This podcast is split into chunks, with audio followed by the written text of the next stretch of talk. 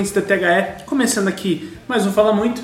E no programa de hoje a gente vai fazer, bem, uma, uma análise sobre a base e a estrutura do nosso futebol. É, o quanto que a gente está enxergando da verdade do futebol no país. E eu vou começar por ele, ele que não estava presente no último programa, ele que chegou de última hora aqui, mas chegou a tempo.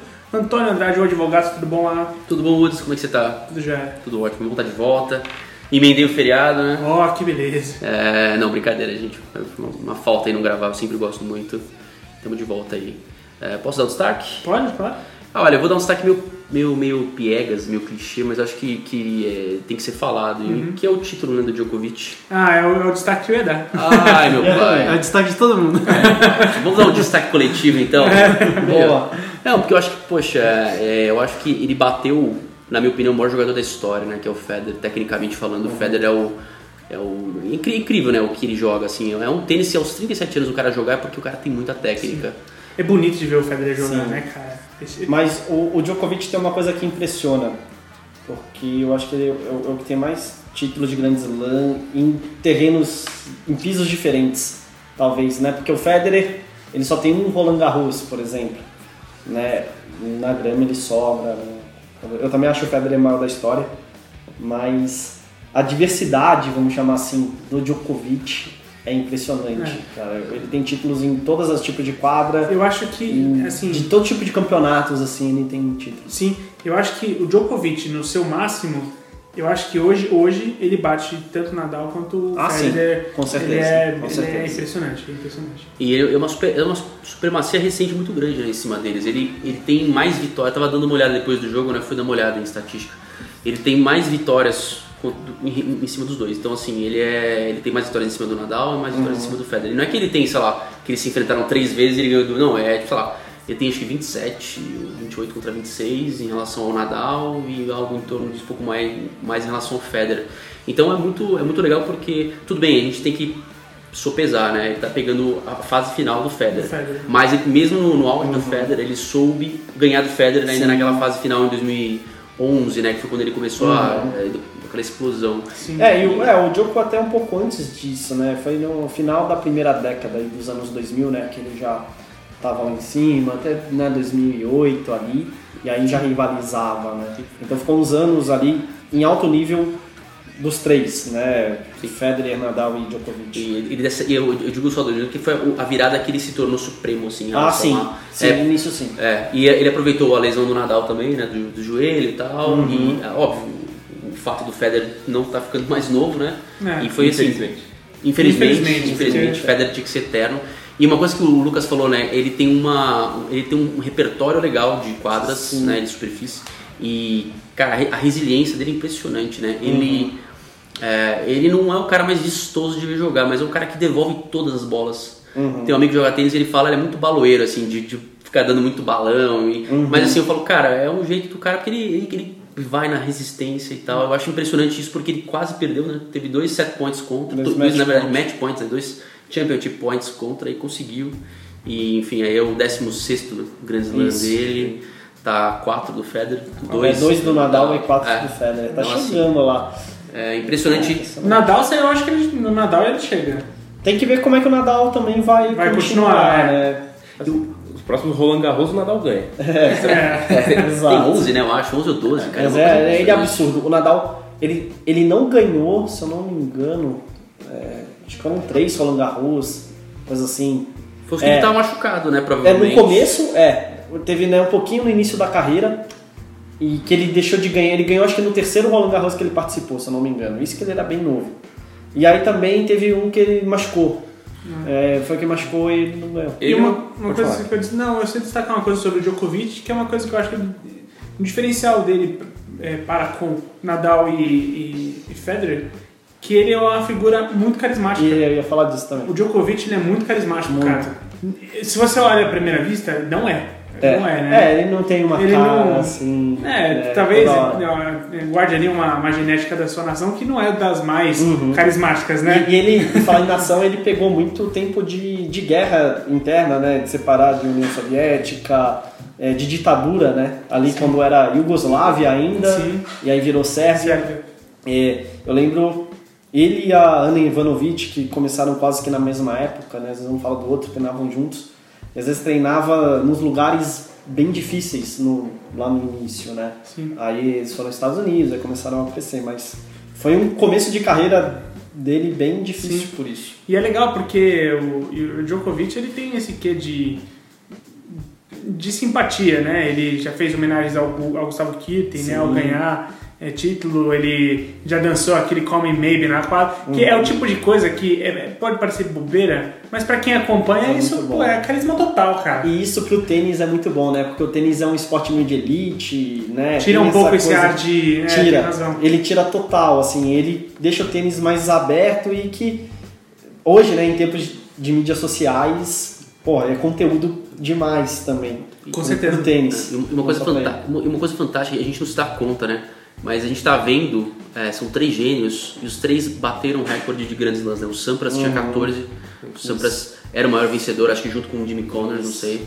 E é um recorde assim, que a gente sabe que era longo, o Jimmy Connors meio que parou na década de 80. É, O Jimmy Connors, se eu não me, se não me ele acho que ainda tem o maior título de no geral, títulos, né, Ah, da é, ATP. no, da ATP simples. Ainda assim. ele, o Federer tá bem perto. Mas de, de Grand Slam ele tem bem perto do Sampras, é isso mesmo. É impressionante. E a gente viu os três bat- baterem esse recorde, né? A gente viu Uhum. o Federer primeiro, agora tá com 20, o Nadal 18 e o Djokovic com 16. A gente, é, a gente costuma ver, sei lá, um gênio a cada não sei quantas eras e Exato. vários outros bons jogadores. A gente tá vendo os três e os três estão lutando entre si, né? Então, assim, é, uma coisa que a gente tem que agradecer E por estar vendo, né? E o mais legal, eu lembro quando eu comecei a acompanhar tênis, né, era a época do Sampras, enfim, né, que ele dominava o circuito e todo mundo falava assim, nossa, vai ser difícil alguém superar o Sampras, né, tipo, ele ganhava toda hora, no, no Saibro ia muito mal, mas Wimbledon ganhava direto, o US Open, Foram os três que ele mais, os dois que ele mais ganhou, cara. Exato. O- era um- Austrália ele tem um pouquinho também, assim, né, quadras mais rápidas ele dominava, É saque voleio, né? Ele foi É. o maior especialista, eu acho que, sim, que você, vai, você viu na história do tênis em relação ao saque e voleio. Sacava e Exato. E todo mundo falava, né? Questionava, né? Tipo, quando é que vai surgir um novo Sampras e não sei o quê. E veio muito rápido, né? O Federer rapidamente voou lá no, no ranking, né? No, no tênis e aí veio Nadal e tudo mais. Eu lembro do. Muito legal. Vocês lembram, a última grande partida do Guga Kirten foi naquele Roland Garros 2004. Foi o último, acho que foi o último que ele disputou, o penúltimo. E, e ele jogou contra, os- contra o Federer, acho que na terceira rodada. Uhum, foi. E, cara, ele. Sim, o Federer já estava em ascensão, mas ainda não era. Era só era um cara que tinha. Né, Era esse gigante. Era, É, não era. era um menino ali Era um menino ainda, né? promissor, assim, não, não era menino, mas já era um cara que você Sim. já via como, meu, geração que vai ser um multicampeão.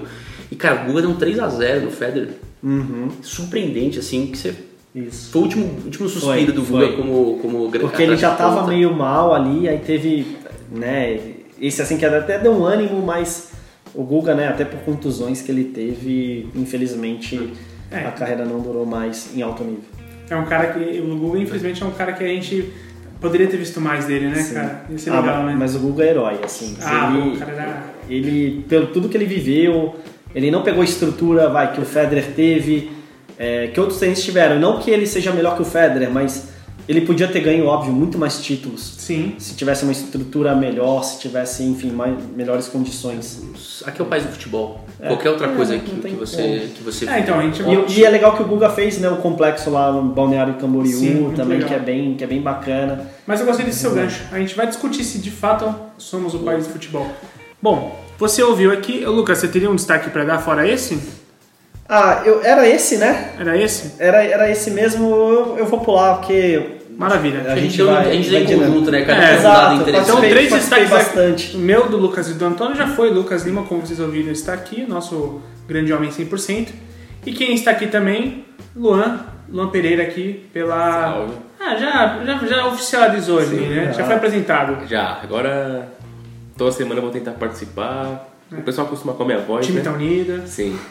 Bom, o meu destaque tem a ver com o tênis, porém é uma pergunta que eu vi no, se eu não me engano, nas redes sociais do Esporte Interativo, não lembro agora o site. E estamos vivendo a maior geração do esporte de todos os tempos? O porquê da pergunta? No tênis, temos os tre- estamos vendo os três melhores tenistas de todos os aí, tempos. né? No basquete, estamos vendo o LeBron James.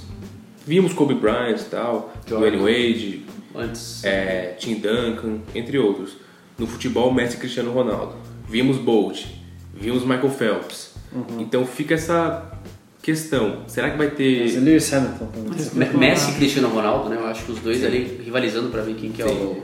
Lewis Hamilton, Sim. é, É, Sebastian- não, não vou falar que ele é o maior, mas ele vai entrar na É, galeria mas dos pode ser que maiores. ele entre. Ele- se ele continuar assim, Não, não, entrar. ele já tá. Ele é No hall ele já tá. Pilota demais. Ele pilota demais. Ele é Ele impressionante. muito. Ele tá muito completo, ele, ele amadureceu, ele tá bem completo como piloto. Me dói dizer isso, mas assim, ele ganhando esse título, vai ser o, o Vai, Hexa, vai ser o Hexa. ele vai passar assim, É, o e, Senna. e- e esse ano ele ganhou. Esse, É, esse ano ele, ele vai passar o Senna assim, tamanho de piloto de Fórmula 1. Eu acho que eu acho que eu vou fazer uma polêmica, mas eu acho que ele já passou. Porque é muita consistência. Eu, é, eu acho que é difícil comparar, a gente estava discutindo isso em off antes, né, comparar épocas. É um pouco difícil. Fórmula 1 você tem muita questão do carro, etc. Mas pelo que piloto que o Hamilton se tornou, ah, ele top 3, ele sempre vai ser, acho que em qualquer cenário que você coloque, ele, ele, Eu, eu ele pego, vai ser. é, eu pego a temporada de estreia dele em 2007, em que ele rivalizou com o Alonso. Sim. E, inclusive, assim, meio que ganhou mais do que o Alonso, assim, em Ele, a... ele perdeu por imaturidade. Não, ele tinha 20, 18, 19 anos, É. E, e- e isso, inclusive, entregou o título pro Raikkonen, né? No, Foi. na última temporada. Que era o mais Então, improvável. Seu Raikkonen, né? Era o terceiro campeão. da lista e, e foi assim, eu acho que esse é o cara que É, faz era assim, aquilo o Hamilton, o Hamilton primeira- acho que não podia pontuar, e aí não pontuou. O Alonso não podia, acho que, pegar um pódio, alguma coisa assim, e o Alonso também não pegou. E o, e o Raikkonen ganhou a corrida lá, que caiu no colo dele. Foi Impressionante. E Impressionante. aí eu fico perguntando, vamos ter uma nova geração assim? Talvez dois dos maiores jogadores de futebol de todos os tempos, disputando, que nem o Antônio falou. Um trio de tenistas assim, com, já quebraram os recordes dos Sampras. Só- o Nadal vai ter mais Grand Slams em Roland Garros do que o Sampras, não duvido disso. É, um novo Phelps, um novo Bolt. Então, É, então é, esses dois eu também acho bem difícil surgir num curto prazo. Bem difícil. O Bolt, putz, é impressionante. O Bolt ele ganhou três medalhas em todas as Olimpíadas que ele disputou e só perdeu uma porque pegaram um doping, foi uma aquela 4 por 100 Um, um- um velocista foi pego no doping. do doping e, aí- e aí tiraram a medalha. A única medalha que o Bolt não ganhou foi tirada dele. e o Bolt só tem ouro, ele não tem É. Só prata. tem, ele não tem exatamente, só tem ouro. O Phelps tem, é, impressionante. recordista de O- O medalhas. Phelps também é impressionante. É, Ah, eu, eu, é eu, o. Bolt com essa aí. Tá vendo? Esses ouro aí, ó. Eu tenho prata. O que o Eu tenho Phelps fez, é, o que o Phelps, o que o Phelps fez em Pequim, por exemplo, que ele pulverizou, ganhou oito medalhas de ouro. Não, é um negócio impressionante, cara. Foi. Aquela Pequim E, 2008. e- e a volta, e a volta no Rio também foi, sim. foi levou tudo, né? impressionante. Absolutamente. E Não, porque eu- você voltar Eu sinto raiva, esporte- eu sinto raiva, de verdade. A natação você pesa Eu sinto muita raiva, meu. Sim. Não, assim, de verdade, eu sinto muita raiva. Aquele arrombado que agarrou o, maratonista brasileiro, pulando Ah, sim, costas do o Phelps, Vanderlei cara. Cordeiro. Pô, pelo amor de. Deus, pulando nas costas Phelps, meu. Mas ele vai Pô, ganhar. Ele vai, ele vai o- quebrar o recorde. Não, ele vai não. Cordeiro. É, cap- é capaz do, do Phelps ganhar com o cara trepado nas costas dele, né? Beleza, não, sem É complicado. E problema. o Vanderlei Cordeiro que dói porque é o seguinte, né? A maratona na Olimpíada é muito forte, né? Porque é um dos. Sim. É uma É das última, competições que. É, É a última prova, é, é a é, a última e que inaugurou a Olimpíadas, né? Sim. É muito significativo. Em Atenas, que é tipo, é o berço da Olimpíada. Sim. Aí vai um irlandês, filha da puta, e, e segura o Vanderlei Cordeiro, assim, eu fiquei com muita raiva. E o- é o mesmo.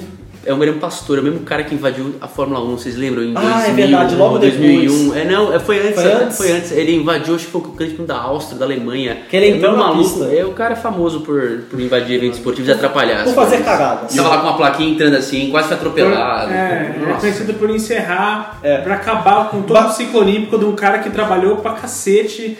Cara, é, é- cara, isso é muito E é um, doido, era um é momento muito de doido. glória máxima, né, do, do É, Vanderlei. não, assim. é assim, meu, ele era dele, meu, era dele, Ele era, era, ele, dele, meu. ele era azarão total. Isso é o mais incrível, né? Ele era azarão. Cara. Sim. E ele tava E- tão bem, desculpa interromper, ele tava tão bem que ele tava em primeiro. Aí o cara tirou ele da, da maratona e ele ainda terminou no pódio. Foi. Terminou em terceiro. Terminou em terceiro. E ele ganhou uma medalha também de honra Sim. no, tipo, É. momento. Mas, pra manter o espírito olímpico, esse, né, e pra valorizar o irlandês, devia apanhar em praça pública. pra servir de exemplo. Você prometeu um whisky pra sempre. Não vamos falar de violência aqui. Não Então, pode. Mas, mas com amor. Mas esse, pelo amor de Deus. Ódio do bem. Exatamente. é ódio E pra mesmo. fechar a nossa mesa aqui, está ele, Vinícius Remolino. Tudo bom, Vini? E aí pessoal, tudo bem? Eu não tenho destaque hoje, eu só queria comentar uma coisa em cima do que você falou.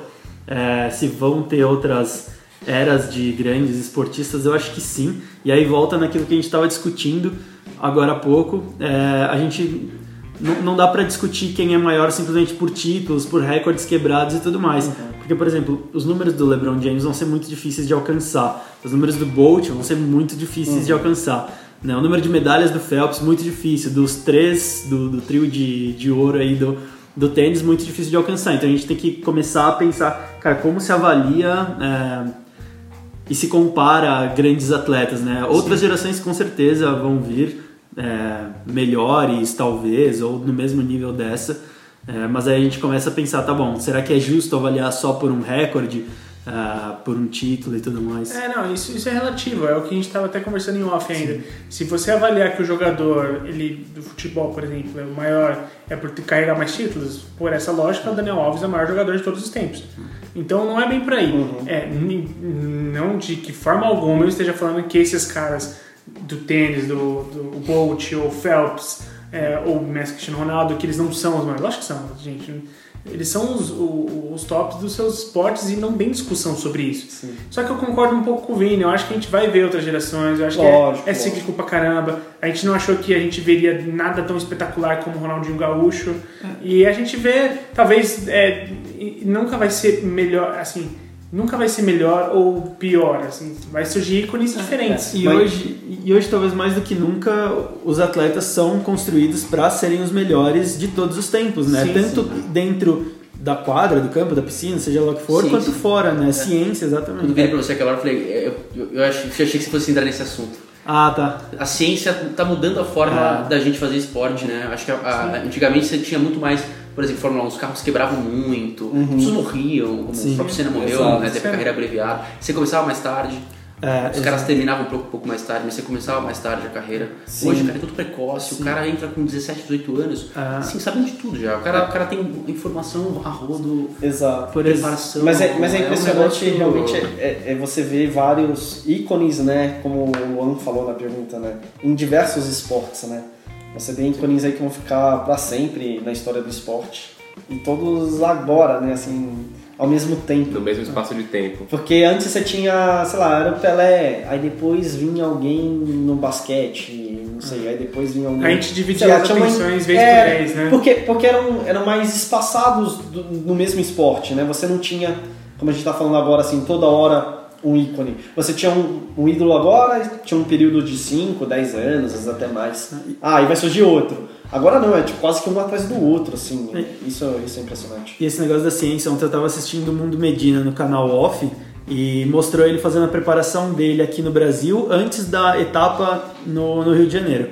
E ele tava lá no stand do time Brasil das Olimpíadas, então ele é, uma semana antes ele fazendo todo, toda a preparação física e tudo mais, um monte de exame, aquela cacetada de, de aparelho em volta dele, não sei o que. Aí, beleza, agora é treino prático.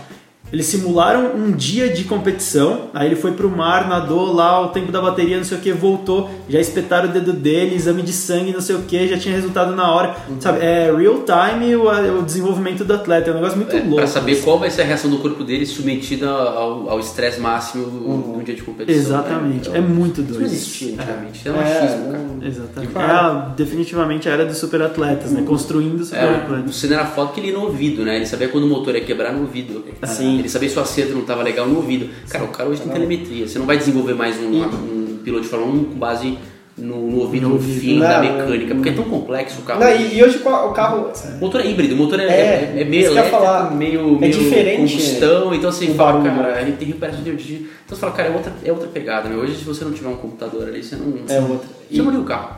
E até da medicina, né? A parte de medicina do esporte também, né? Porque antes, às vezes, o, o atleta tinha uma contusão séria, às vezes ele mal voltava. Ele não conseguia voltar a praticar o esporte por causa daquela lesão. Leandro, o- lateral do Flamengo, por exemplo, destruiu É. o joelho, nunca mais. E hoje você consegue recuperar quase qualquer coisa. Né? Praticamente tudo o atleta. Lógico, às vezes não vai voltar na mesma condição, mas ele consegue voltar em alto nível. Né? Então isso também muda, né? Porque o cara às vezes machucava. Imagina quantos ídolos não poderiam ter existido mais. A gente Né? falou aqui, por exemplo, o Exato. poderia ter tido vários outros, né, cara? Exato. Ídolos que a gente E às vezes a fase mais muito nova ainda, que o cara às É. vezes tem que interromper a carreira com 20 anos, sei lá, porque.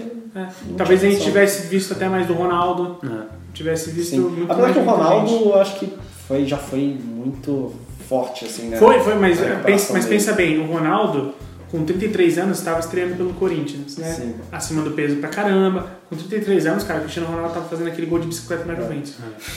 Entendeu? É, Não, lógico. é doido, assim. É E eu não lógico. tô desmerecendo de forma alguma o Ronaldo. Não, eu, não. pô, é um grande ídolo, Mas né, o cara? Ronaldo, né, o problema dele foi, é, foi parte da medicina. Não, não, nem só isso. Porque lembra o, o Anderson O ouvinte não, não entendeu. O- o- Não, deixa. Ele cachaçava um pouquinho. Cachaçava um pouquinho. Ele cachaçava muito. É. Mas o problema é o seguinte: ele saiu do Cruzeiro fino e de repente virou um touro. É óbvio que o joelho vai sentir isso. Sim, sim. Mas- não, não tem como. Mas o Ronaldo do Real Madrid ainda tinha. O Ro- o Ronaldo do início do Real Madrid ainda não era um Ronaldo bacana. O Ronaldo do Corinthians, em vez dos seis gols do Cristiano Ronaldo, tinha só um proeminente. Ali, você pode falar o que você quiser, que era joelho. Não era só isso. Era Ah, já não. um descaso Lógico. físico com. Lógico. com- era já um tipo, ah, cara, cansei, eu fumo mesmo, que ele fumava, ele não fuma Sim. até hoje, eu fumava, se parou, bebia muito, curtia a noite, Não, com normal. certeza. Não, cara, tipo o Ronaldinho Gaúcho, conquistei tudo, não tem mais o que fazer. Agora Exato. eu vou curtir a minha vida de atleta barra jogador até onde. E mesmo assim, Pensar. o cara fez o que fez pelo Corinthians, né, cara? Isso é o mais doido. É, né? aquele então, gol não, a habilidade Pra você é- ver o nível do futebol brasileiro. Ah, não, não, Não, mas nesse aí- caso, aí- Não, não, nesse mas a caso não habilidade vai do mão. Ronaldo A gente é- vai- Não, não, A gente Não, vai mas- rolar a trocação mas, aqui. Mas eu lembro daquele gol que ele fez contra o Santos. Ele recebe a bola, já dá um corte de letra. Ele, sei lá, com o olho nas costas, ele encobriu o Fábio Não, foi Costa, impressionante. foi- Foi- Não, eu- é, E no mesmo jogo tem um outro gol dele que o Chicão antes dá, é, o- é, o Chicão dá uma bica pra frente, ele domina com o pé, em- dá dois toques e já sai, já faz Não, um o domínio é absurdo, cara. É O absurdo. domínio dele é absurdo. te- teve um limite, né? Porque ele jogou demais, eu acho, em 2009 especialmente, Sim, e sim. jogou bem em 2010. Agora, em 2011 ele voltou de um É, o jeito. Ah, não, era- ali- aí- E ali você vê que acabou. nem mesmo o talento acima da média, assim como foi com o Ronaldo Gaúcho, você não, o talento não consegue Ah. mais contornar o, o- a falta de preparo, né? Tanto que quando o Ronaldinho sai do Barcelona, ele tem alguns highlights no, no Milan, Sim. só depois só que ele vem jogar muito bem aqui no Brasil No pelo, Atlético. pelo Atlético, mas com futebol totalmente adaptado. Sim, mas assim, e- e sim. ainda assim é indiscutível a questão da qualidade técnica do cara, enfim, é foda. Esse, bom, isso virou já um primeiro bloco, né, de, de episódio. A deixa final vai ser sua, Luan, vai lá. Tem 10 segundos. E. Eu, eu já fa- falo, ó, Tá você tem o número de caracteres de um tweet. Tá bom. Como o Vini falou do surf, vimos mais um maior de todos os tempos, Kelly Slater no surf. Coube no Twitter. É, é, um E- pouquinho tá antes, mais, talvez, né? né? Tem. O Kelly Slater do que muitos que a gente falou, né? Mas. Sim. Como eu falei que a deixa era do Luan, solta a vinheta e o programa vai começar.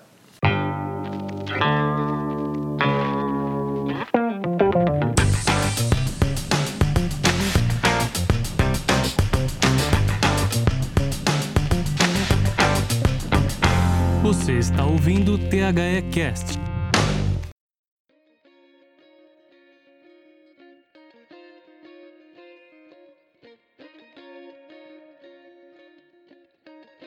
Bom, ouvinte, a gente vai compartilhar com vocês todos os links na publicação, dessa vez serão vários.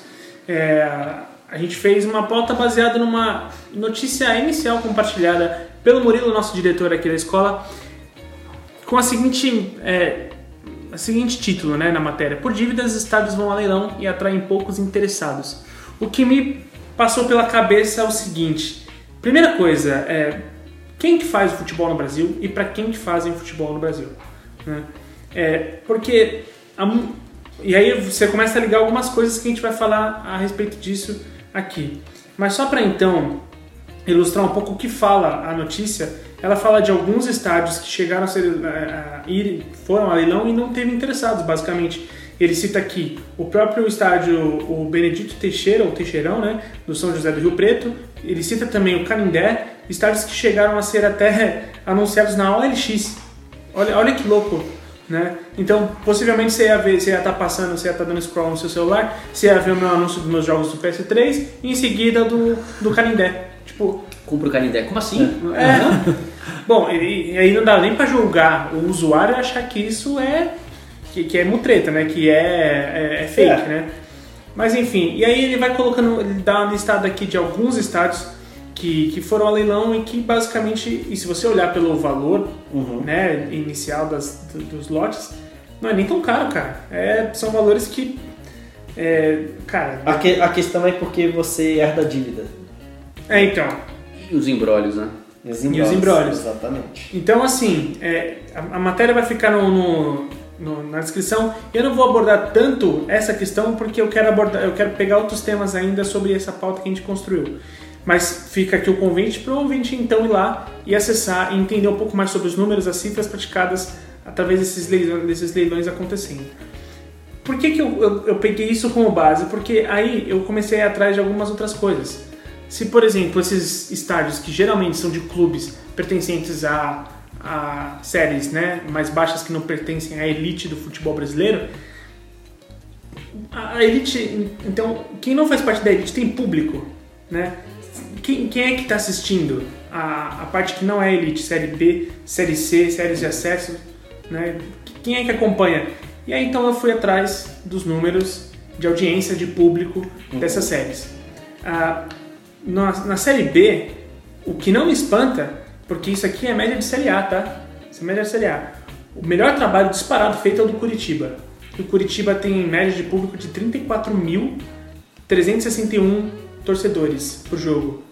Excelente trabalho com o Excelente. ticket. E, e olha que doido, o ticket médio dele é de 11 reais. Uhum. Isso, a média de arrecadação dele é de 1 milhão 518 mil e 63. O que é bom. É ótimo. Uma segunda Ah, divisão é, ótimo. excelente. Fora do eixo. Tenho certeza que é melhor de cerca de 35% da Série A. É, é, pra mais, eu acho que ele estaria na tabela de cima, parte de cima da tabela. Ideia, isso aí. Entendeu? Só que olha que curioso. Aí o próximo é o esporte, que, é, que teve um descenso recente, né? O esporte. É, ficou muito tempo na Série A. E ele já tem uma queda. Olha, olha a diferença. A, a diferença, cara, é de Quase 25 mil torcedores de média, do primeiro pro segundo. A média de torcedores do esporte é de 9.759 torcedores por jogo. Com a, um tique- com a renda média de 863 mil, ainda assim é uma boa média. Muitos clubes na Série A só tem jogos deficitários. Com a média praticada de ingresso de 17 reais, ainda assim popular. E aí, se a gente for analisando dessa forma assim, eu, eu posso até não, eu posso seguir aqui. Todos, mais uma vez, todas essas médias vão ficar disponíveis aqui para vocês no site. O último é o Oeste, né, da Série B, que, bom, aí é Aí não dá nem pra Dá pra entender, né? né? Dá pra entender, o time tá é o vigésimo colocado. Não, Enfim. ele joga em Barueri, que não tem ligação nenhuma. O Oeste era de Itápolis, É. e aí vai foi pra Barueri, é muito É estranho. muito estranho. E é, tanto que a. E olha, olha que curioso. Ele ainda tem um. ele- a média dele né, ele não chega nem mil torcedores por jogo. A gente tá falando série B, tá, gente? É. Série B. A segunda competição mais importante. A segunda competição mais importante nacional do, do, né, do futebol. 992 torcedores. é, aqui, no, no- de média, 3% de ocupação do seu estádio. E aí a gente fala, poxa, é, não dá pra falar que é simplesmente o clube mal gerido. Porque quando você coloca um estádio de um clube desse à venda, ninguém quer comprar. Entendeu? Então, onde que tá o problema? Quando a gente pensa na estruturação para vocês, assim, aí, aí eu aí tenho certeza que eu vou pegar mais de um tópico. Mas, é, tudo bem que herdaria também as dívidas, né? Sim. Só que assim, onde que também. Será que o futebol não é mais importante? Não, não importante, mas será que o futebol não é mais rentável, não é mais interessante para ninguém aqui no Brasil? O, o problema é aquilo, né? O futebol ele não soube lidar com as inovações que aconteceram na sociedade, né? Tipo, é, hoje você Netflix, né? Você poder estar online, WhatsApp o tempo inteiro, etc. E o futebol é o mesmo, em alguns pontos é o mesmo de 30 anos atrás, 40 anos atrás, né? Tipo, você vai num estádio que nem sempre é bom, lembrando que as novas arenas elas são pontuais no cenário nacional, né? A maioria ainda é estádio de concreto, Sim. é estádio ruim, que você vai chegar se chover, o cara tá ferrado, é, você vai comprar ingresso às vezes com um cambista, o ingresso vai ser caro, etc. Ué, mas o brasileiro não gosta do futebol raiz? né? É o que se diz né, nas redes É, sociais. nossa. É esse público que vai. É. São esses 900 que vão no jogo do. Apesar que o estádio Oeste joga no Barueri, que é uma arena mais nova. Mas é o mil que vai ver o Guarani. É, o problema do West, o West é um absurdo, né?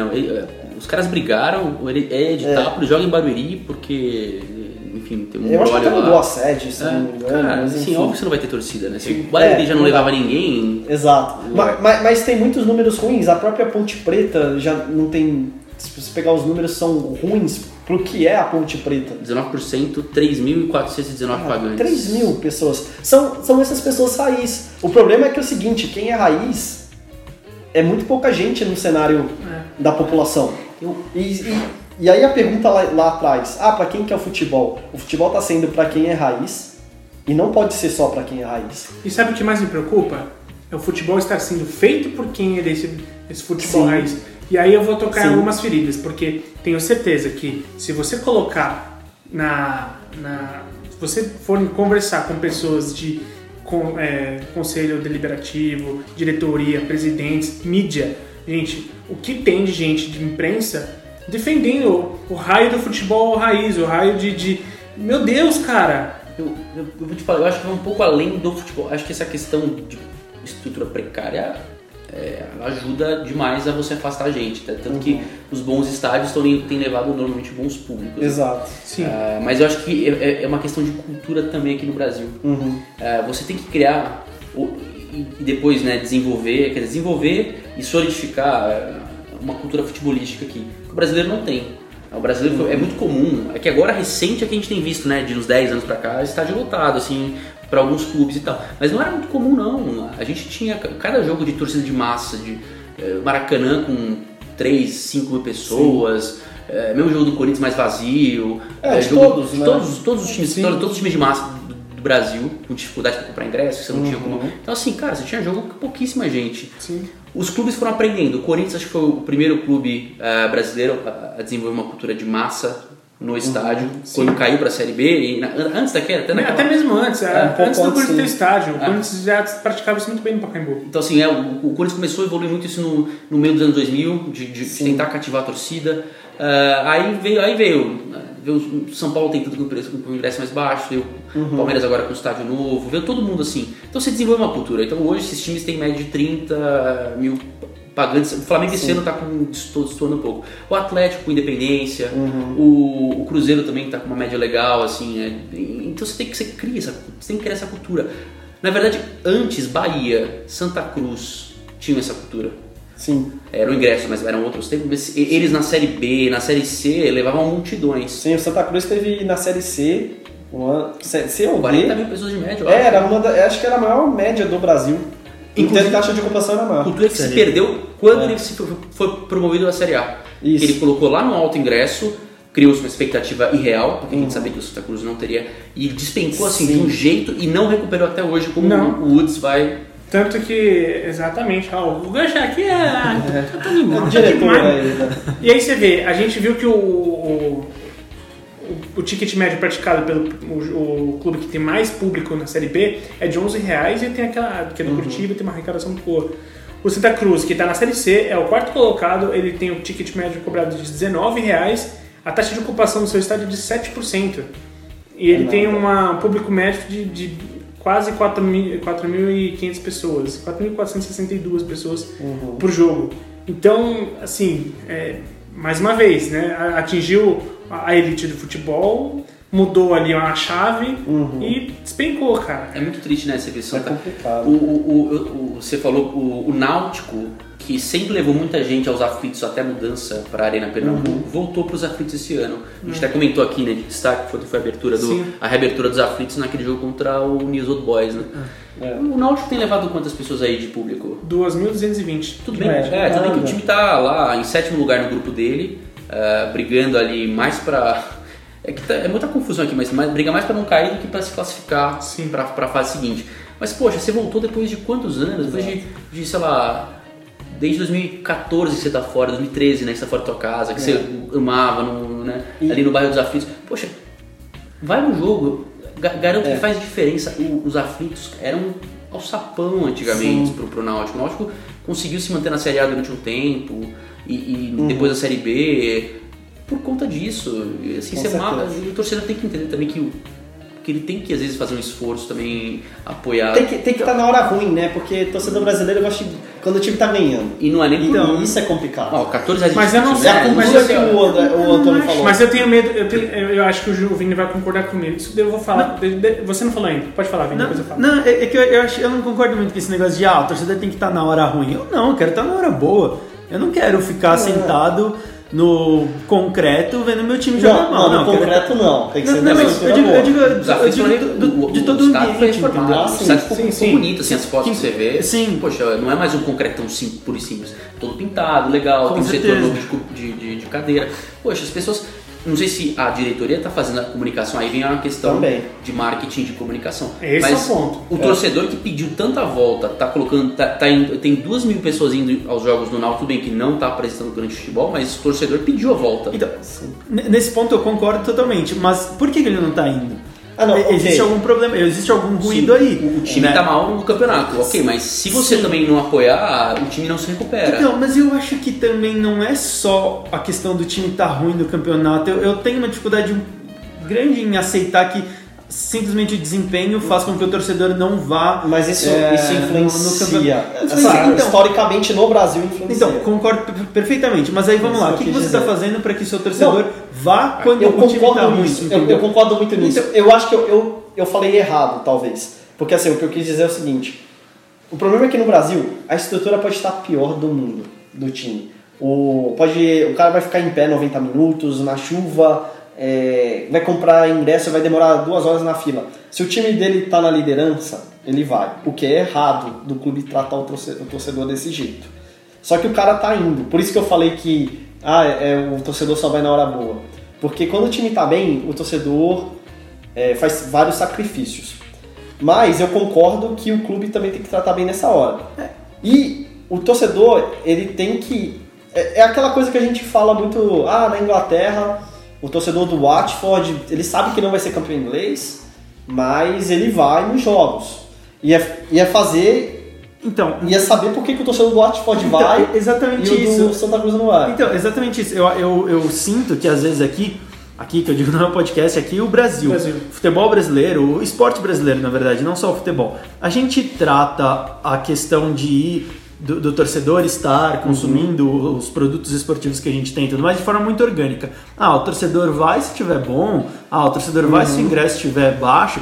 Não é simplesmente isso. Existe um raciocínio pro cara aí. Sim. Que nem o Santa Cruz. Tava bem pra caramba, enchendo estádio na Série B, veio subindo Série C, B, A, botou o ingresso lá em cima. Cara, se, se o público consome com o ingresso lá em cima, entendeu? Com o preço de ingresso lá em cima, é, eu acho que esse é a- a- a- o ponto mais básico. Por que você está cobrando tão caro se o seu público não é um público que consome tão caro? Ah, o, mas o Palmeiras cobra 120 reais no ingresso. Tá bom, porque o público do Palmeiras consome 120 reais no ingresso. Eu acho que não tem problema nenhum em praticar esse tipo de preço, se é o que o seu público consome, entendeu? É, mas às vezes parece que a- a- o, o- o esporte brasileiro trata muito como um, um negócio muito orgânico.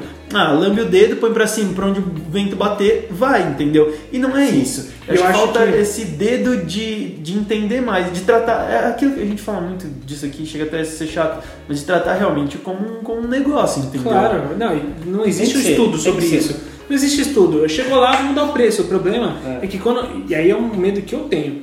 Que assim, que quando a gente pratica um pouco o discurso, e não que eu discordo completamente, eu concordo que o torcedor gosta de quando o time tá ganhando, o torcedor seria legal que ele apoiasse em outros momentos. As torcidas gostam de se provocar com isso, né? Não, Sim. porque a torcida do meu time vai estar lá, independente do que aconteça, a sua só vai quando o time ganha. Cara, mas e tudo bem, existem algumas diferenças dessas entre os torcedores, só que assim, o meu medo é que isso vire um protecionismo com o clube, Vira. sabe? Vira bem com protecionismo com Aham. o clube. O problema é que o clube, ele, ele, ele se deita. É, se deita nisso. Porque ele sabe falar assim, pô, ontem eu tava ganhando, a torcida tava indo. Ele vai falar assim, então eu não preciso colocar cadeira, porque ele veio aqui no. É, sentou não. no concreto quando tava É, ganhando. Eu preciso fazer dinheiro ele- contratando um novo jogador, porque aí Não, eu vou ganhar e o torcedor E- vem. E ele vai falar assim, e ninguém reclamou que era de concreto. Porque o time tava ganhando lá. Mas você também não mais. perguntou, né, E ninguém perguntou. E vira aquele negócio, aquele meme, sabe, do migalhas lá, um pouco de migalhas para o É. cidadão, não sei o quê. Que assim, ah, agora a gente tá precisando, agora a gente tá perdendo, agora a gente tá perdendo. é, vamos colocar ingresso baixo, porque, sabe, É. bom, agora, o São Paulo tava num uma, um marasmo desgraçado lá, de zona de rebaixamento, vai, não vai. Ah, me dá um pouco de migalhas, vou colocar o ingresso aqui a 5 reais pra você vir aqui, sabe? Cara, é... Eu quase fui no jogo do é São isso, Paulo nessa é época. isso. E, e realmente, assim, eu concordo com o Vini, o que eu quis dizer, né, melhor é porque é o que acontece no Brasil, mas Sim, realmente sim. a gente tinha que ver por que, que os torcedores da Inglaterra, na Alemanha lá, o, o Freiburg lá, o cara sabe que o time dele vai lutar contra o rebaixamento. Sim. Mas o cara tá toda semana lá. O, o- o- por, por que que é isso? E aí, é, até usando, só pra também complementar, é, tô vendo aqui os números da Série C, né? Você vai, tem o São José, que é o que tem a pior média e tal. É negativo. É, é, ele, não, não, é- ele tem menos de 1%, não é negativo, mas é, é aquele É, zero, ligado. zero ponto alguma coisa. Praticamente negativo. é. Cara, a média de torcedores é 140 pessoas. Eu acho que eu já joguei pra mais gente com isso em campeonato da escola. Em campeonato da escola, de- devia ter mais gente que isso. E aí, o ingresso ticket médio é 16 reais. Como é que o clube sobrevive? Como é, como é que paga a conta? Porque você não paga a conta do jogo. Você, você vai ver o jogo, você tem que pagar ambulância, você tem que pagar arbitragem, você tem que pagar segurança, é, você tem que pagar um monte de coisa. Até a limpeza do estádio, enfim. Nunca a conta vai bater.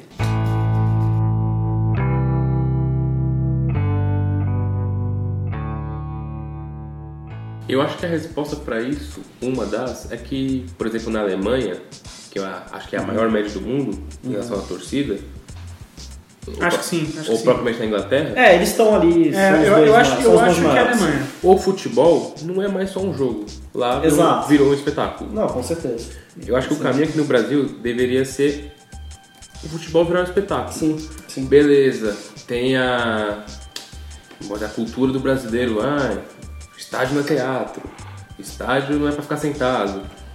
Eu não vou mentir que eu ainda tenho não esse. Ah, futebol não é teatro. Porque, por exemplo, eu fui ver o jogo da, da Copa América. Teve hora que eu fiquei, putz, tem que ficar sentado, tipo, eu quero levantar, eu quero ver o, o resto do jogo. E não podia, porque ter alguém chiando.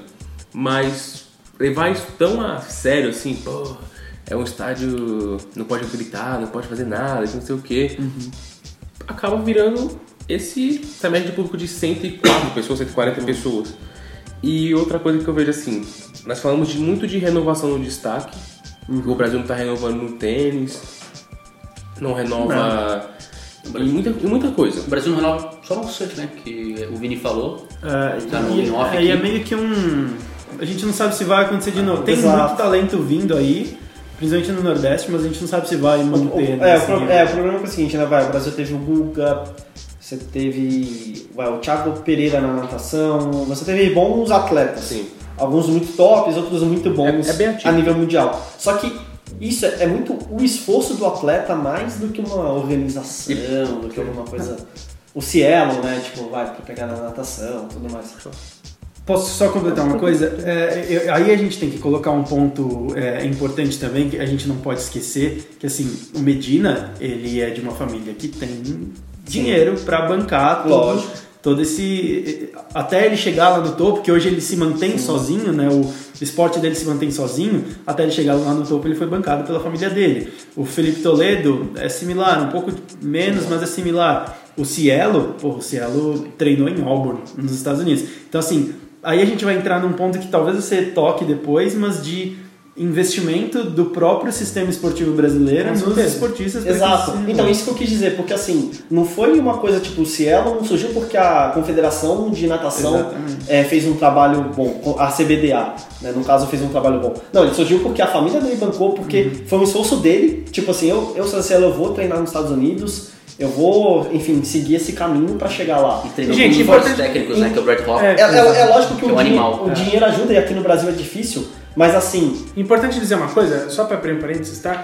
É, e com isso, a gente não tá querendo vilanizar o, o Cielo com uma comparação de ah, Ah, é porque ele tem dinheiro. Gente, vamos lá. É, a gente tem, as, as pessoas têm o costume de fazer isso, Sim, né? O sim. cara não conta porque teve dinheiro. Não, o cara teve todo um trabalho físico Lógico. dele, particular, Ele- para com isso. ele, Ainda ele mais- fez um planejamento da carreira Claro. dele. É Ainda bem que ele tinha dinheiro. né? Exato, Ainda bem, ainda ainda bem. bem, porque você imagina quantos talentos também não são desperdiçados por falta de dinheiro da Claro. família. Porque é, é confederação, é, enfim, todo o meio não ajuda, o meio atrapalha. Ou seja, o Cielo tem que ir contra todo o meio que existe aqui, porque se ele fosse de acordo com o meio, ele ia- podia ser um nadador bem mediano, talvez. Só que não, ele tem que bancar lá nos Estados Unidos. O Guga, o próprio Guga também é, passou por isso. O próprio Senna teve uma época que ele não ia correr, ia deixar de correr porque o pai dele não tinha mais dinheiro. Pra, pra bancar isso ele falou e, é- e foi verdade. Sim. Ele parou um tempo no automobilismo, aí depois eu acho que o Banco Nacional e tal.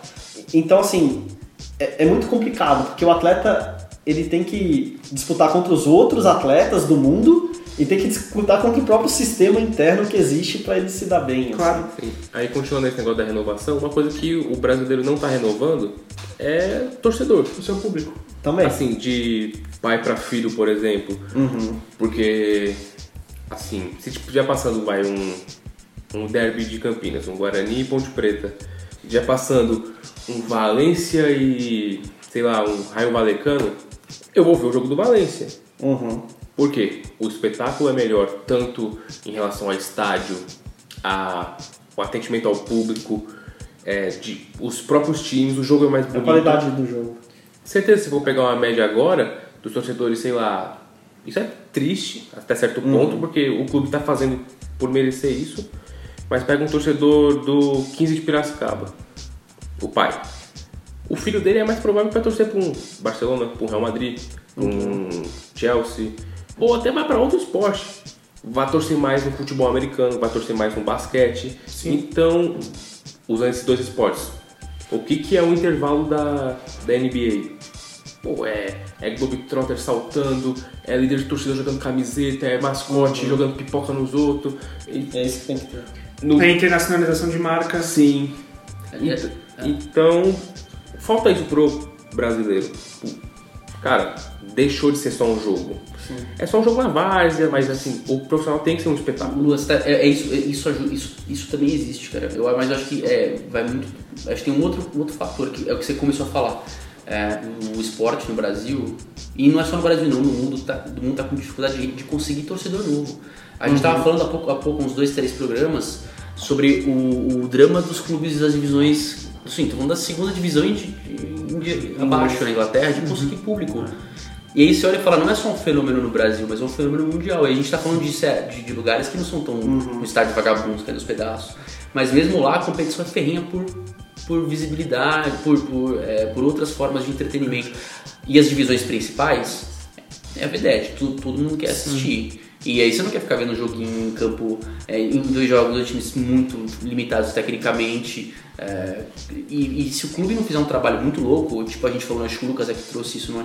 daquele Trem- Tremere Rovers lá do, do, da região de, de Liverpool, conseguiu ter uma nova. é, chamar torcedor. Sim, é, que foram das finais, né? É, subiram de divisão. ligas. Então, assim, a primeira vez que ele entrou na, no, Uhum. no formato League, né, que são as, as quatro divisões principais, cara, você não, não, não É. vai, cara. Não vai. E, e, assim, não adianta, assim, não vai. O, o futebol Ah, e teve um tá do- numa competição que ele é. nunca teve antes. E teve um É, time que exato. foi do Salford também, que ele tem investimento muito dos jogadores do Manchester United e tal.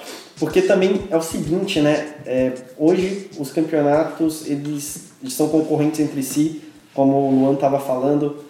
O 15 de Piracicaba concorre com o Barcelona, porque o jogo dele vai ser no mesmo horário e tal. E aí, para onde você vai?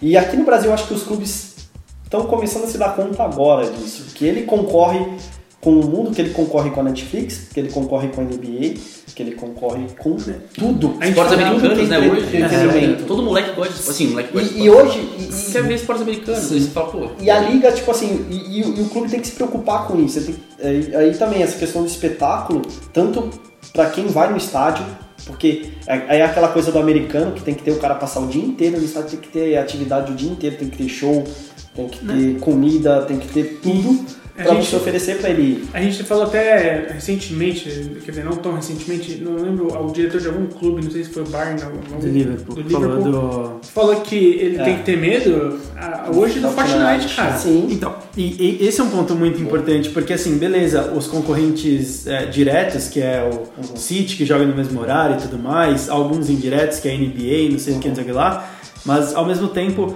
é, o moleque, sei lá, o filho do cara que torce pra, Ferro, pro 15 de Piracicaba, alguma coisa assim, o moleque ele não tá consumindo futebol porque ele tem algo mais acessível e que ele participa, que é o jogo, é, vai, o eSport.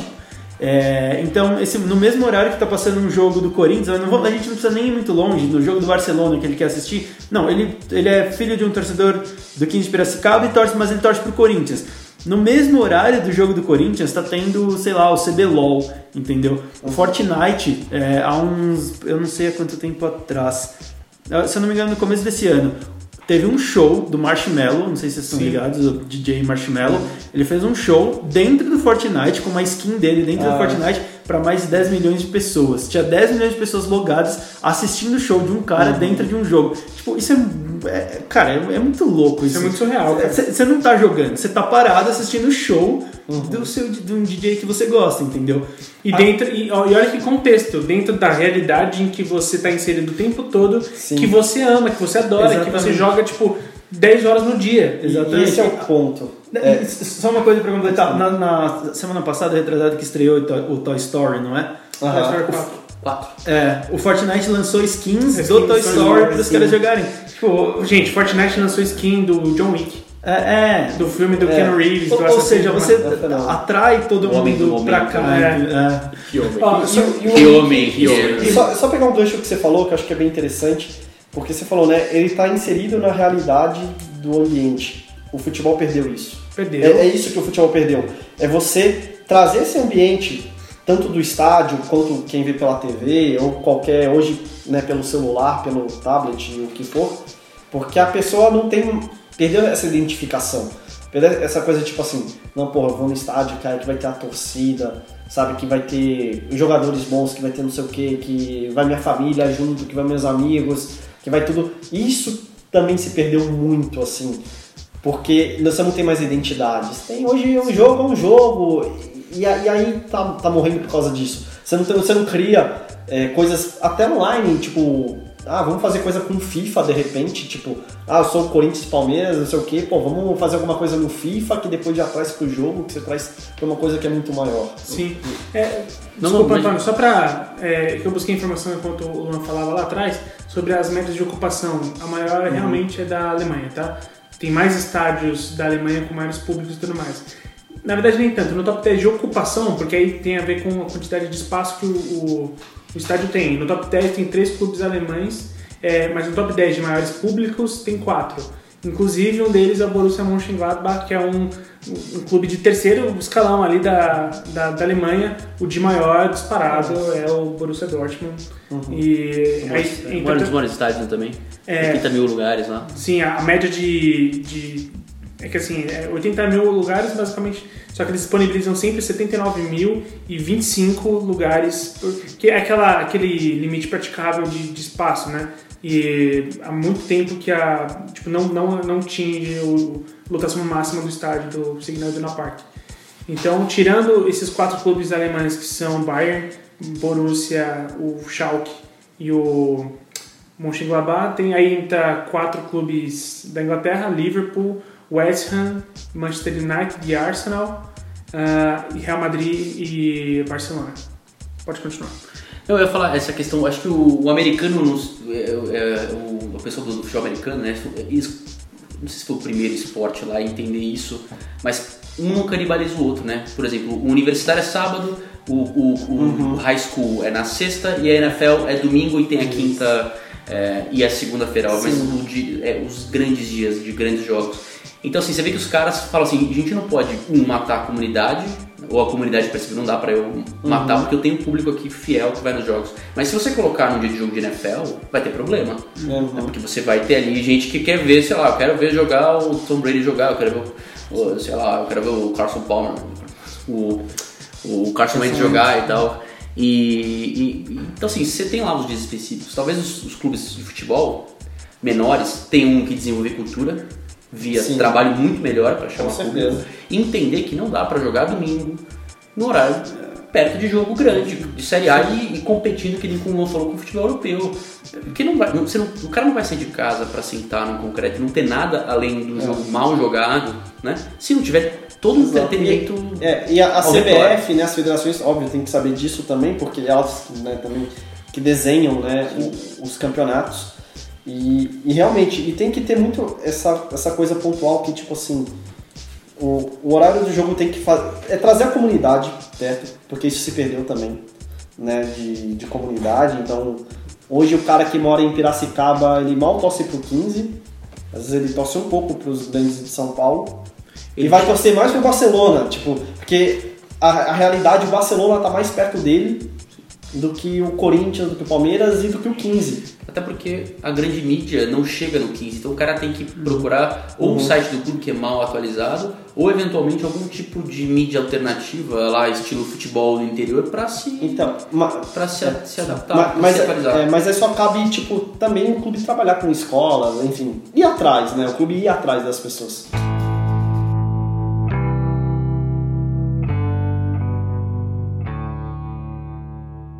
O que você, Lucas e o Antônio falaram é, é bem interessante, que é trabalhar também o localismo, né? Esses dias atrás a gente brincava é, sobre a várzea, né? Que é a, a parte do esporte hoje aqui no Brasil que trabalha o localismo realmente, né? E, E que faz bem. E que faz muito bem. Muito, por exemplo, a Taça das Favelas é, mostrou isso cara. de uma forma muito legal. Fantástico. O futebol americano aqui no Brasil, eles, alguns times conseguem fazer isso muito bem. O Timbó Rex lá em Timbó, é, eles têm muitos jogadores da cidade de Timbó. Timbó é meio isolado, né? Tipo uma ilha no meio do, do Brasil. né? Tipo Fiji lá, né, no rugby. É tipo isso. Então, por que que vai muito público? Porque eles têm jogadores no time que são jogadores de Timbó. Então, pô, cara, eu vou lá pra ver os jogadores ah, da minha cidade, é porque muitas vezes é parente, amigo e tudo mais. Tanto é que eles começaram a perder um pouco de público quando o T-Rex começou a trazer muito jogador de fora pra jogar lá e, tipo, a cidade não, não se reconhecia mais. E um outro caso muito legal é do, do Corinthians Steamrollers e do Galo FA, que eles começaram a fazer jogos sábado no final da tarde e início da noite. E começou a dar muito certo, levar muito, muito mais público do que antes, fazendo o jogo, por exemplo, domingo, duas, três horas da tarde, É. entendeu? Que co- começa a rivalizar com o horário do futebol. e tudo Essa poderia ser uma saída para os clubes menores, por exemplo, de divisões menores. Sim. Joga sexta, sei lá, à noite, 8 horas à noite, pega aquele. Quem- jo- Joga sábado, às vezes, num, num horário mais à noite, Ah, enfim, ou pega um horário bem mais cedo, como às vezes até acontece aqui em São Paulo, né? Sim, sim. É, pra- pra- não, dá, não dá pra competir, é injusto. É, é- é aquilo que os caras das divisões menores da Inglaterra falaram, é injusto, eu não tenho como competir. Se eu jogar quarta-feira em dia de Champions, ninguém vai ver meu jogo. Não. Só o mais, mais fanático que faz parte ali da, da organizada, do clube, senão você não tem como sobreviver. E aí, e aí eu, vou, eu vou usar de algumas carteiradas que a gente aqui da escola tem pra dar, mas todas essas carteiradas estão disponíveis para você ouvir no nosso podcast em episódios anteriores. Numa gravação que eu fiz com o Diogo Coach lá do Orlando City, ele falou o que a gente falou agora há pouco, que o futebol ele já não, é, é, não rivaliza com outros times. Você não tem o torcedor de tal time, não, você não corre risco de perder para o outro time.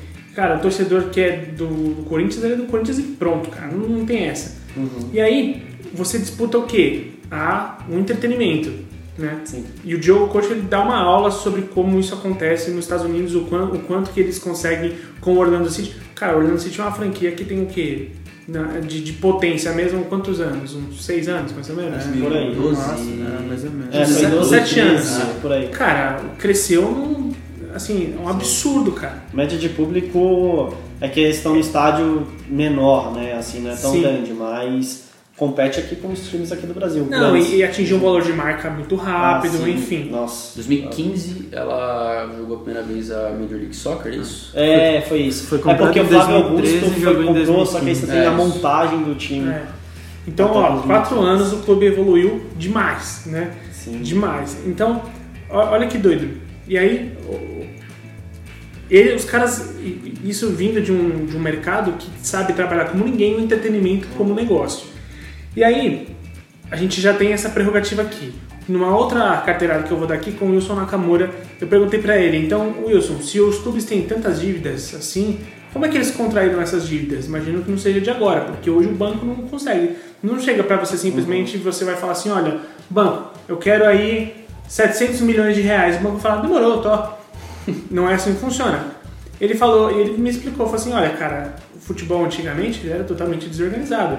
Os caras faziam dívidas como conseguiam. Eles faziam, se eles tinham a oportunidade de fazer dívida, eles faziam. Sim. Era isso que eles faziam. Então, eu não tô aqui é, apontando o dedo, só que eu posso dizer seguramente que dentro do futebol tinha bicheiro, tinha, é, sei lá, dono de mecânica, tinha. Se você for buscar, com certeza você vai achar esses personagens no, no nossa história do nosso futebol em gerência de clube. Eu, eu, né? eu já achei bem recente isso. É, o cara então. mecânico que era presidente de clube. Cara, o Bangu, gente. O Bangu de 85, né? Que chegou na final do.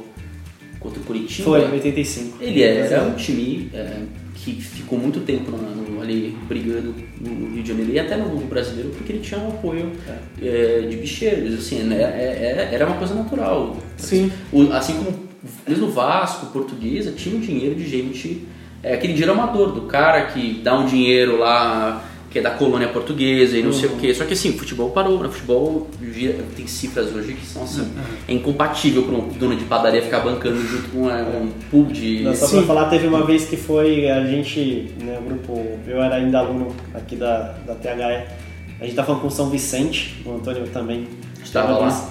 E aí teve uma vez que eu tava falando com um mecânico que ia ser presidente do clube e ele tava arrumando o carro.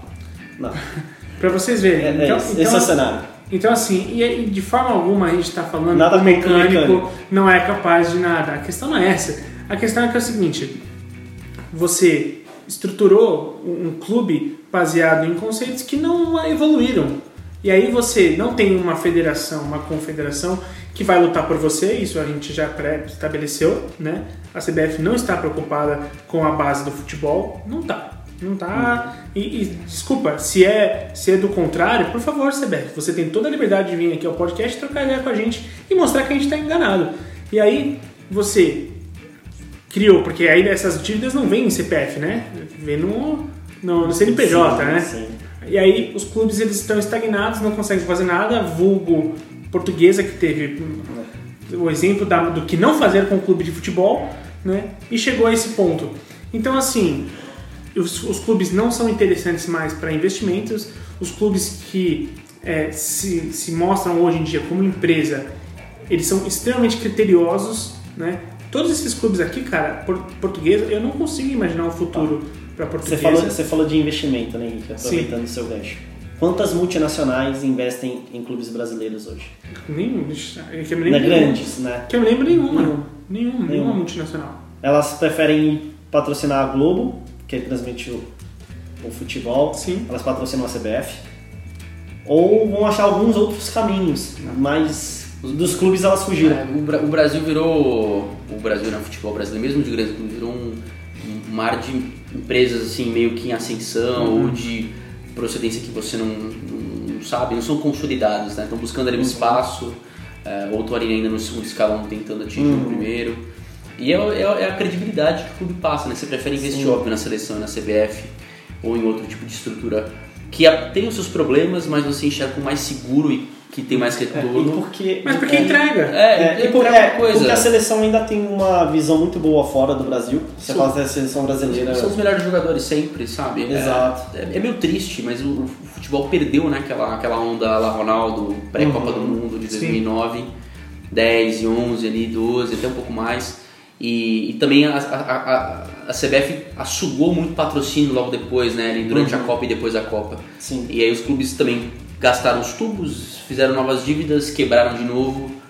Né? E exceção feita ali, talvez Flamengo e Palmeiras, o resto tá na pindaíba, sim, forte, né? Então, ai, com o Pires na mão e vendendo almoço para comprar janta porque é o que sobrou. Dois, dois destaques positivos nesse caso, que até o Capelo é, falou hoje no, no blog dele, no Globo Esporte, é, do Grêmio, que com a venda do Arthur ele não simplesmente saiu gastando à torta e direito, eles reinvestiram em estruturas do clube, se eu não me engano, e o Bahia, né, que desde ah, tá num, num período de recuperação judicial, né? Tá na terceira gestão pós o início da recuperação judicial. Então teve a primeira gestão, eles passaram por um momento de democratização, é, flexi- flexibilização e modernização do estatuto. Depois veio Marcelo Santana, que já foi professor aqui, para colocar a parte financeira em dia e agora o novo presidente é o cara que vai tentar maximizar isso, né? Então eles têm toda tem dívida sim, a dívida ainda é maior do que as receitas do clube, mas elas estão controladas. As dívidas de curto prazo elas são é, muito mais baixas hoje, elas estão abaixando e as de longo prazo elas são muito bem controladas. Né? Eles pegaram o empréstimo, conseguiram a aprovação de um empréstimo com o Conselho Deliberativo, eu não lembro exatamente o dinheiro, acho que 17 milhões, é, mas só realmente fizeram o empréstimo de 8,5 milhões. Então, assim, é tudo. E, e isso justamente para recuperar o, dois patrimônios né, de centro de treinamento que eles tinham. Então, é um destaque positivo nisso, Claro. né, que não é o dinheiro gastado à, à torta e à direita, né? Muito bem. Um exemplo pensado. parecido com esse foi o que o próprio Flamengo fez. Sim. Uma, Sim. uma gestão administrativa consciente para sanar as dívidas de, de maior. E o, não é que o Flamengo não tem dívida, o Flamengo tem dívidas mensais, só que o seu caixa que entra, ele consegue pagar tudo isso e sobrar um montante para ele reinvestir no clube. A- Né? Até porque ter dívida, o Real Madrid tem dívida, o Manchester Todo United tem dívida. todo Barcelona, mundo tem. gente, Barcelona pediu empréstimo para contratar o Griezmann. Exato. É, é que, é que ele sabe que ele vai pagar, porque assim, se o clube também gastar todo o dinheiro dele para pagar a dívida, ele não investe nele. Sim, E, e investir, né, fazer a roda girar dentro do clube é importante. claro. Mas eles vão controlando as dívidas. O Flamengo acho que tem gasto muito agora, não sei como é que estão as, as finanças lá. É. Porque a diretoria nova quer porque quer ganhar um título, ok. Eu acho que, mas é, acho que inclusive eles estouraram o orçamento já, Já. é, disponível. Até porque o Flamengo tem um, foi um planejamento mal feito, né? Porque mandou embora o Abel, sendo que o Abel participou da montagem do time. E Uhum. aí o Jorge Jesus chegou lá e falou, não, eu não quero esses caras, eu quero É. outros caras. Tem- aí você tem que trazer, né? E aí você dá uma estrangulada na sua grana, porque certeza. Exatamente. Eu não sei como é que E vai o Flamengo ser não pratica, e o Flamengo não pratica números baixos desde o Vitinho, né? Sim. Que já faz duas temporadas que está no Flamengo. isso já explicou sobre o Diego Costa no Flamengo. É, sim. Felipe Luiz, Diego Costa. Costa. Não, foi- agora recentemente foi o, Ger, o Gerson por 10 milhões, Sim. É verdade. né? De euros, né? De euros. De É, euros. de euros. E aí, e aí a- a- assim, eu, eu quero fazer também o merchan, porque tudo isso que o, o Vini falou, a gente teve uma boa prévia disso num painel mediado pelo próprio Capelo na Conafood, com- envolvendo o Pedro Henriques do Bahia, é, envolvendo o próprio Gagliotti do Gagliotti. Palmeiras, em que eles discutiram toda essa questão administrativa dos clubes. Para você, e a última coisa que eu vou abordar aqui antes de, de a gente fechar todo esse assunto, é o seguinte, a gente já está mostrando aí o quanto que a irresponsabilidade já é, se tornou uma coisa extremamente comum do, do- do futebol brasileiro, faz com que todos os nossos talentos, com exceção o próprio Flamengo, que é a maior expressão econômica, tal- a segunda, né? Ele e o Palme- Palmeiras- é, Palmeiras e o. Flamengo ali, as maiores expressões econômicas de clubes aqui no Brasil, um cara que consegue contratar dois jogadores, com a Rescaeta na temporada, contratou por um empréstimo lá o, o Gabigol que ganha um Mais, 250. é, é, mais de um milhão por 1 mês. milhão e 250 mil reais por mês. Rafinha. Rafinha, Rafinha. contratou agora o Gerson por 10 milhões de O euros. Rodrigo Caio não foi barato. Exato. E eles não conseguiram manter o Vinícius Júnior. E vendeu para o Real Madrid por 35 milhões de euros na época que o moleque tinha 16, 16 anos. Então, mais do que tudo, e olha só, quando você não tem o seu futebol de base aproveitado, seu futebol de acesso aproveitado, por consequência, a elite do seu futebol também vai ter um nível muito baixo. Porque não tem o ponto forte para você evoluir. O, o ponto, o máximo já é o fraco. E aí acontece o que, é, o, o que para mim é uma das principais causas da gente não ter mais a renovação de público que o Luan tanto falou, que você não tem ídolos aqui no Brasil mais. Você não tem um, o Vinícius Júnior se ficasse mais três anos no Flamengo, o quanto de moleque de que ele, ele seria ídolo de quantos moleques por aí, entendeu? Assim como o Neymar foi quando ficou um tempo a mais no Santos. Sim, foi um bom trabalho do E foi um bom Mauro. trabalho, entendeu? Então, esses jogadores, eles não ficam mais aqui no Brasil. Você não renova o seu público porque não tem por, por quem o moleque olhar e admirar e querer fazer igual e, É. e querer ir, ir ver no estádio. E, e é engraçado que quando o Santos manteve o Neymar, foi uma época que a gente mais ganhou dinheiro com patrocínio, por exemplo. Né, óbvio, o dinheiro de TV aumenta e o bilheteria, né? Por consequência também. Sim. E aí você vê por que, que os clubes não fazem um pouco mais isso. Segura um pouco, ganha. Você consegue ganhar dinheiro mantendo o jogador por um tempo. E lógico, chega uma hora que tem que vender mesmo, porque aí vem um dinheiro da Europa pesado. É. Mas você já agrada seu torcedor, você ganha dinheiro de várias formas mais saudáveis e depois você pode mandar ele pô, com- já com lucro. Acho que o River tá fazendo isso legal, o- Sim. é, o Boca mais ou menos. É, Você consegue ter uma situação financeira legal, se recuperar, alongar a dívida, ah, dívida mais pesada, é, pagar as mais, mais- as mais curtas e mais baixas. Fluxo de caixa, né? É o que, o- é que o André todo dia dá aula pra gente de fluxo de caixa. Sa- Saber contratar veterano ali no meio para final de carreira, que ainda renda, não para simplesmente né, ganhar uns trocados. Juventus é mestre nisso. Exatamente. Sim. É, aproveitar a base e vendê-la depois que nem o Lucas falou, de- depois de. E o acho que o Lu também falou, é, vender depois de, de, de, de- de ter um retorno em campo, né? Sim. Ah, e eu acho que é isso, é, é isso que falta aqui no Brasil, um pouco disso, né? Não, foi você que falou, né? A questão da base também, né? Do, Sim. O próprio Vinícius Júnior saiu muito cedo, jogou muito pouco. O Gerson Fluminense também.